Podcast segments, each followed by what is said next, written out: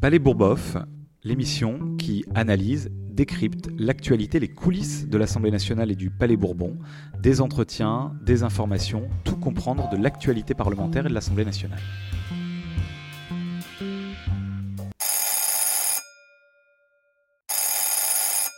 Bonjour à toutes, bonjour à tous. Il y aura bientôt eu autant d'épisodes de Palais Bourboff que de 49.3 utilisés par euh, le gouvernement depuis le début de la législature. Je suis très heureux de vous retrouver euh, aujourd'hui avec euh, d'abord une première question pour nous, pour vous. Savez-vous ce qu'est une niche? Une niche, vous allez me dire, vous, représentez une petite maison, souvent en bois, dans laquelle dort ou se repose un chien ou un animal de compagnie. Eh bien, à l'Assemblée nationale, nous avons une niche par groupe par an. Alors évidemment, pas pour faire la sieste dedans, pas que nous soyons euh, euh, des chiens, même si nous avons évidemment en tant qu'écologistes le plus grand respect euh, pour les animaux et pour la condition animale, mais en réalité une niche parlementaire. Que c'est? C'est une journée dans l'année pendant laquelle un groupe parlementaire, un groupe d'opposition, a l'initiative des propositions de loi qui sont débattues et votées par l'Assemblée nationale. Alors c'est frustrant parce que on n'en a qu'une par an, qu'on a des dizaines, des centaines de sujets qu'on voudrait aborder, parce qu'on a toutes et tous déposé hein, des propositions de loi. Moi, j'ai par exemple déposé la proposition de loi d'un 49.3 citoyens il y a euh, quelques mois parce qu'on a été euh, nombreux et nombreux à signer des résolutions, des propositions, etc., etc.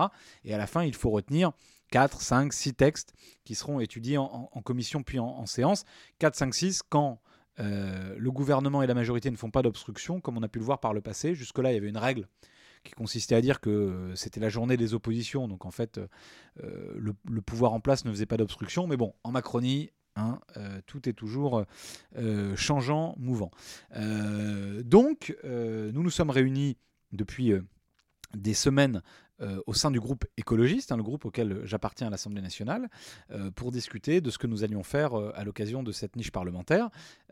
et donc, cet épisode vise à vous présenter nos propositions, les propositions du groupe écologiste à l'Assemblée nationale, pour répondre à des urgences du quotidien, pour relever un certain nombre de grands défis pour l'avenir. On va parler dans cet épisode euh, du gonflement des argiles euh, qui euh, mettent en difficulté un certain nombre de, propriétaires ou de locataires de maisons et, tout ça est lié évidemment au désordre climatique. On va parler de l'interdiction des jets privés euh, dont vous savez qu'ils sont euh, aujourd'hui euh, l'instrument de pollution des ultra riches. On va parler d'alimentation parce que on parle beaucoup de sécurité en ce moment. Il y a une sécurité alimentaire qui est indispensable pour être en bonne santé, pour bien vivre. on va parler de la chasse, tiens, proposition qu'on portait déjà dans la campagne de l'élection présidentielle pour partager l'accès à la nature, pour toutes et tous bien vivre finalement nos balades en forêt. Et puis on va parler du cœur de ce qui est euh, l'engagement de la gauche et des écologistes, la jeunesse et son droit euh, à l'avenir. Et donc, journée spéciale niche écolo, donc euh, journée spéciale aussi pour Palais Bourboff, puisque j'ai plusieurs invités aujourd'hui qui se succèdent à ce, à ce micro pour vous expliquer les propositions qu'ils portent et qu'elles portent au nom des écologistes euh, comme rapporteur euh, du texte. Euh, et je vous propose de commencer avec Sandrine Rousseau, on ne la présente plus évidemment, qui vous parle des argiles. Alors le texte euh, que je vais présenter dans la niche écologiste est un texte sur l'indemnisation des sinistrés du retrait-gonflement des argiles. Alors dit comme ça évidemment euh, c'est pas très explicite mais euh, il y a une maison individuelle sur deux qui est construite en France sur un sol argileux. Ce sol argileux c'est une éponge donc quand il y a de l'eau ça gonfle et quand c'est sec eh bien ça se rétracte. Évidemment les maisons elles ne gonflent pas et ne se rétractent pas à la même vitesse de sorte qu'elles se fendent, elles se cassent pour certaines d'eux, euh, sous l'effet de ce retrait-gonflement. Et le problème est qu'aujourd'hui, les sinistrés sont très mal indemnisés quand leur maison s'effondre. Et comme euh, c'est une maison sur deux qui est susceptible d'être exposée à ce risque, eh bien en fait c'est un foyer sur euh, deux en maison individuelle qui se dit euh, ben, je, voilà, je, je, suis face à ce risque et personne ne me protège puisque les personnes se sentent très très abandonnées face à ça. Et ce qu'il y a d'intéressant à mon avis dans cette niche, c'est de dire que, parce qu'évidemment ce phénomène de retrait-gonflement s'accroît avec le réchauffement climatique. Et vraiment ce que porte ce texte, c'est la protection des gens face au réchauffement climatique. Et ça, euh, c'est très très important d'envoyer un signal très fort et des actes très forts aux gens pour leur dire la transformation écologique, c'est évidemment un certain nombre de contraintes, mais c'est surtout de la protection de ce pourquoi vous, vous avez fait des sacrifices toute votre vie, ce pourquoi vous avez travaillé toute votre vie. Et, donc, euh, ce texte est un, texte avant tout de protection, de protection des gens. Alors il y a un sujet, moi, euh, qui je crois euh, très important dans la période dans laquelle euh, nous sommes, c'est l'alimentation, parce qu'elle est au cœur de problématiques sanitaires, de problématiques sociales évidentes, mais elle va vous en parler euh, mieux que moi. Euh, je vous propose d'écouter Francesca Pasquini. Alors, je vais porter avec ma collègue Sandra Rogol une proposition de loi qui s'intitule Mieux manger. Et donc, euh, le groupe écologiste a souhaité euh, faire de l'alimentation euh, le cœur de cette première niche. Dans la proposition de loi, nous avons trois articles. Un premier article qui vise à lutter contre la précarité alimentaire en instaurant une prime de 50 euros par mois et par personne pour les bénéficiaires des minima sociaux. Donc ça touche 11 millions de personnes. Euh, cette prime sera versée de façon automatique et ne sera pas fléchée. Et donc euh, le fait de ne pas flécher est aussi une forte volonté de, notre part parce qu'on s'est rendu compte au fil de nos auditions euh, qu'il fallait, pour pouvoir flécher, se mettre tous autour d'une table et que ces négociations auraient pu durer entre 6 et 12 mois. Et ici, on vise vraiment à répondre à la précarité, à l'urgence de l'inflation, de l'inflation sur les prix de l'alimentation. Et donc, euh, vraiment, la première mesure qui nous semblait nécessaire et qu'il faut immédiatement mettre en place, c'est celle de redonner euh, du pouvoir d'achat euh, aux Français parce qu'on voit que les, les bénéficiaires des, des, banques alimentaires, les associations nous l'ont dit aussi, ne cessent d'augmenter. il y a une nouvelle population qui fait appel à ce type d'aide, hein, qui est une population que, que ces associations ne ne connaissaient pas auparavant. Il s'agit euh, souvent de jeunes ou euh, de retraités. Et puis surtout, le nombre de bénéficiaires ne cesse d'augmenter. Les Restos du Cœur nous l'ont rappelé euh, sur le mois de février. Il y a eu une augmentation de 22% des bénéficiaires, ce qui montre quand même l'étendue du problème et l'urgence.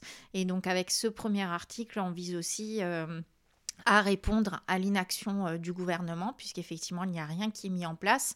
Et la seule chose que le gouvernement euh, met en avant, c'est euh, un fonds de 20 millions d'euros. et si du coup, ben, on divise ce fonds de 20 millions d'euros, qui en plus ne sera pas entièrement utilisé pour des chèques alimentaires sur les 11 millions de personnes que, que nous, on cible avec notre mesure, ça fait 2 euros par an, 15 euh, centimes par mois par personne qui est en situation de précarité alimentaire. Donc vous voyez, euh, euh, vous voyez comment cette mesure est complètement, est complètement dérisoire et ne répond pas du tout à l'urgence.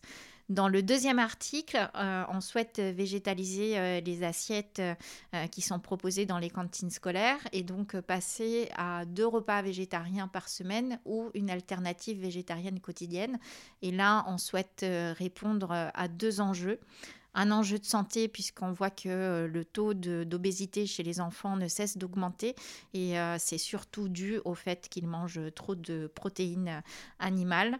Et ensuite, il y a aussi euh, l'urgence climatique puisque 25% de nos gaz, d'émissions de gaz à effet de serre sont issus de nos pratiques alimentaires. Donc si on veut vraiment effectuer une bifurcation, il faut aussi changer nos habitudes alimentaires et donc euh, cette mesure, euh, cette mesure peut apporter euh, ce soutien-là. On le voit, ça a été estimé, si on augmente un repas végétarien en plus par semaine, on réduirait nos émissions de gaz à effet de serre de 12% sur une année. Donc ce sont des, mesures qui ont quand même un impact très fort sur la santé et sur l'environnement. Et notre troisième mesure est aussi une mesure de santé publique. Euh, on souhaite interdire euh, les nitrites euh, dans, dans les charcuteries et dans les viandes. là aussi, il y a eu d'autres députés avant nous qui ont, qui ont travaillé sur cette mesure, notamment Monsieur Richard Ramos, qui avait déjà présenté une proposition de loi dans ce sens et qui nous soutient aussi aujourd'hui. il y a eu dernièrement, sur le mois de juillet, un rapport de l'ANSES qui a été publié et qui met en avant une association euh, positive entre euh, euh, l'absorption des sels nitrés et l'augmentation du nombre de cancers colorectaux. la Ligue contre le cancer et Foodwatch estime que environ 4000 cancers par an pourraient être évités si on interdit ces additifs dans nos aliments.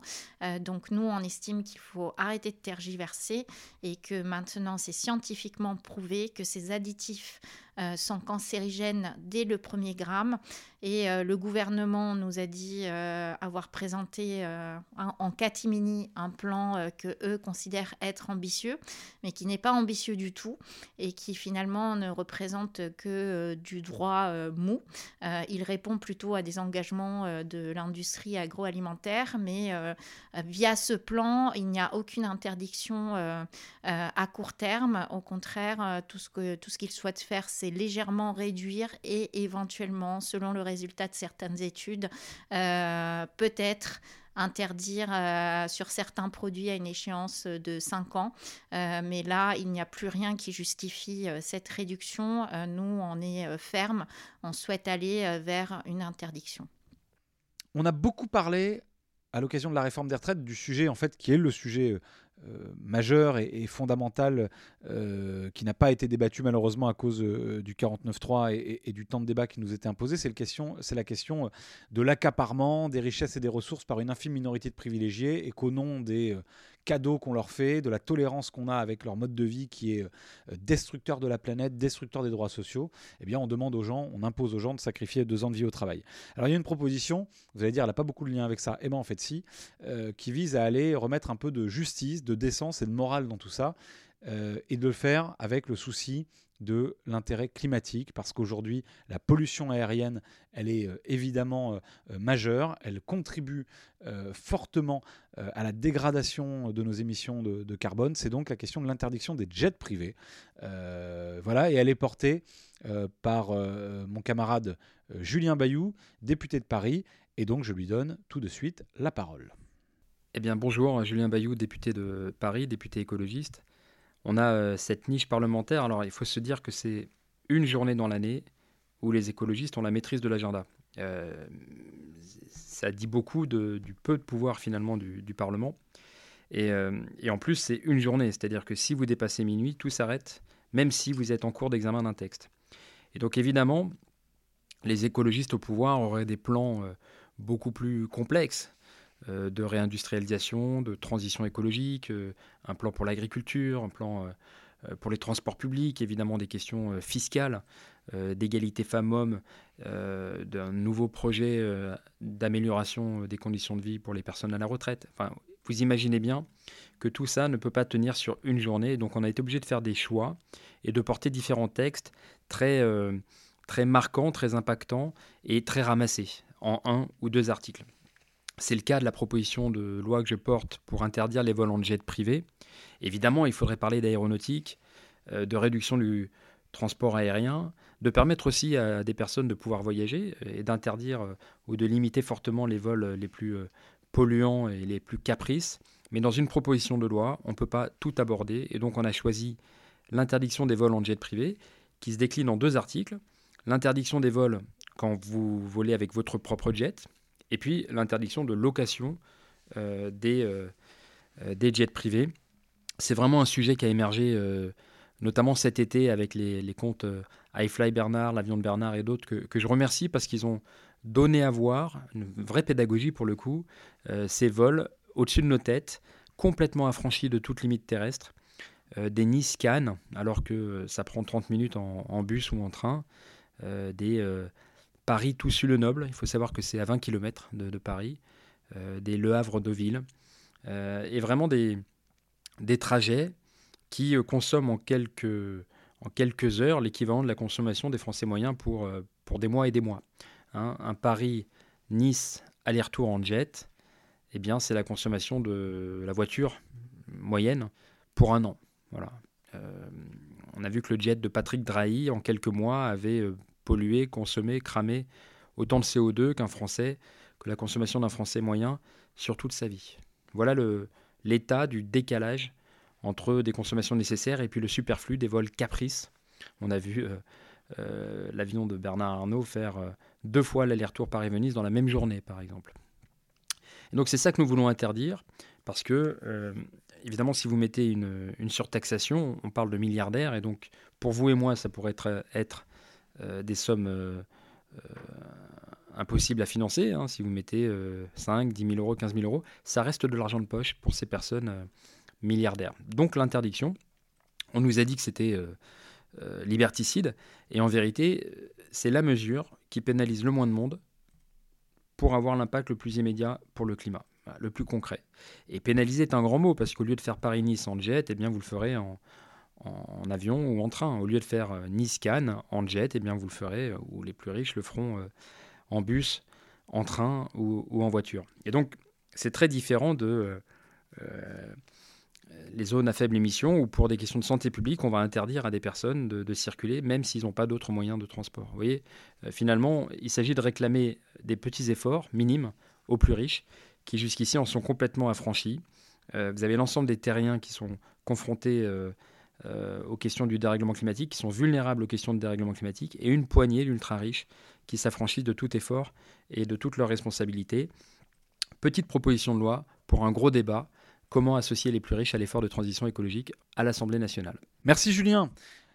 Alors, euh, je l'ai dit, sujet central. On ne peut pas être de gauche et écologiste et pas d'abord avoir le souci des conditions de vie des jeunes, d'abord avoir le souci de l'émancipation et de l'autonomie de la jeunesse. Pour conquérir sa liberté, son autonomie, bah, les jeunes, ils ont besoin de ne pas vivre dans la précarité. C'est, euh, j'allais dire, du bon sens. C'est simple comme bonjour. Malheureusement, on se heurte trop souvent à, un mépris, un cynisme gouvernemental qui fait euh, des jeunes, de la jeunesse, euh, une variable d'ajustement de ces politiques économiques et sociales. Et donc, je suis très heureux et très fier de passer la parole à ma camarade de génération, Sophie Taillé-Polian, qui porte euh, avec notre collègue Jean-Claude Rowe, euh, avec l'ensemble des, écologistes, soutenu par les organisations de jeunesse, une proposition pour sortir les jeunes de la précarité. Le texte que, nous défendons avec le groupe écologiste est un texte euh, issu d'une préoccupation majeure. La situation sociale de notre pays, elle est marquée par une grande pauvreté dans la jeunesse. Aujourd'hui, dans notre pays, il y a un tiers des personnes qui sont sous le seuil de pauvreté. Et parmi ces gens, la moitié ont moins de 30 ans. Ça veut dire qu'on a un problème extrêmement grave de pauvreté de la jeunesse. Donc nous avons cherché à remédier à ce problème de façon euh, immédiate. Donc pour faire cela, nous avons proposé deux choses. D'abord, l'ouverture du RSA aux moins de 25 ans. C'est une absolue nécessité. Il y a une majorité euh, civique, le fait de droit de voter, mais on n'a pas le droit, les jeunes de moins de 25 ans n'ont pas la majorité sociale. Or, il y en a nombreux et nombreux qui sont dans une grande situation de précarité, qui ne sont ni en emploi, ni en formation. Et ces jeunes-là, ils ont besoin d'un filet de sécurité sociale pour leur permettre de construire leur avenir et de construire leur projet. Or, aujourd'hui, l'accès à la garantie jeune, par exemple, qui est proposé par le gouvernement, n'est pas un droit elle est soumise à acceptation par la mission locale et surtout par la capacité, notamment de la mission locale, à mettre en œuvre le dispositif, nombre de personnel, etc. Donc aujourd'hui, il y a quelques, il y a 2 à 300 000 jeunes qui sont suivis, mais il y a plus d'un million de jeunes qui sont dans une situation de décrochage et qui auraient besoin de cet accompagnement et qui auraient besoin aussi bien entendu bah, du RSA pour survivre, pour vivre, pour se loger, pour se nourrir, pour s'habiller, les besoins primaires. Première chose donc le RSA. Deuxième chose, une révolution du système des bourses. Ça, ça devrait être fait immédiatement. La ministre a annoncé une légère revalorisation et un rattrapage. Parce que, euh, en fait, au vu de l'inaction du gouvernement, il y a des dizaines de milliers d'étudiants qui sont sortis du système des bourses alors qu'ils n'auraient jamais dû. Donc là, elle rectifie le tir. Elle rectifie la copie de sa, sa prédécesseuse. Mais en réalité, il n'y a aucune avancée. Donc nous, nous proposons 4 milliards d'euros de plus pour le système des bourses pour faire en sorte que plus aucun étudiant ou étudiante n'ait besoin de travailler à côté de ses études. Pourquoi? Parce que faire ses études, c'est un travail à temps plein. Ça nécessite un investissement important, ne serait-ce que pour aller évidemment suivre les cours, mais aussi pour faire tout le travail personnel. C'est un travail à temps plein. Donc il faut que toutes les étudiants et tous les étudiants aient les moyens d'étudier dignement, sans se préoccuper euh, de savoir comment ils vont manger. Et aujourd'hui, on voit que les fils dans les, dans les banques alimentaires ne désemplissent pas et sont remplis d'étudiants et d'étudiantes. C'est quand même hallucinant qu'il n'y ait pas de réponse apportée à cette situation. Alors après, comment on finance ça? Eh bien, on le finance par un impôt juste sur les héritages mais les héritages les plus élevés. Il ne s'agit pas du tout d'aller ponctionner les classes moyennes, les classes populaires, qui touchent finalement très peu d'héritage, parce que l'héritage, il est concentré entre les mains des plus riches. Aujourd'hui, le taux réel d'imposition sur euh, les successions des 0,1 ou 0,2% des Français les plus riches, il est de 2 à 3%. Dans la loi, il y a marqué que c'est 45%, mais dans le réel, c'est 2 à 3%. Pourquoi? Parce que ce sont des assistés des assistés par des tas de conseillers fiscalistes et autres notaires qui leur conseillent d'utiliser telle niche fiscale euh, ou telle autre exonération qui fait qu'ils ne payent pas d'impôt sur les successions et donc que tout le patrimoine de notre pays reste concentré entre quelques mains. Et c'est ça qu'il faut arrêter.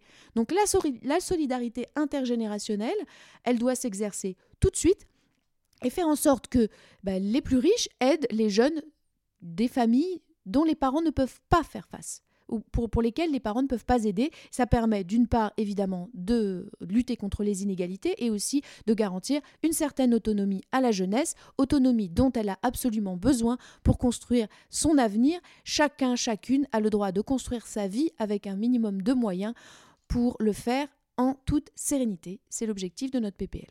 Merci énormément Sophie pour ce combat euh, très précieux qui nous rassemble et qui fait honneur au groupe écologiste euh, aujourd'hui.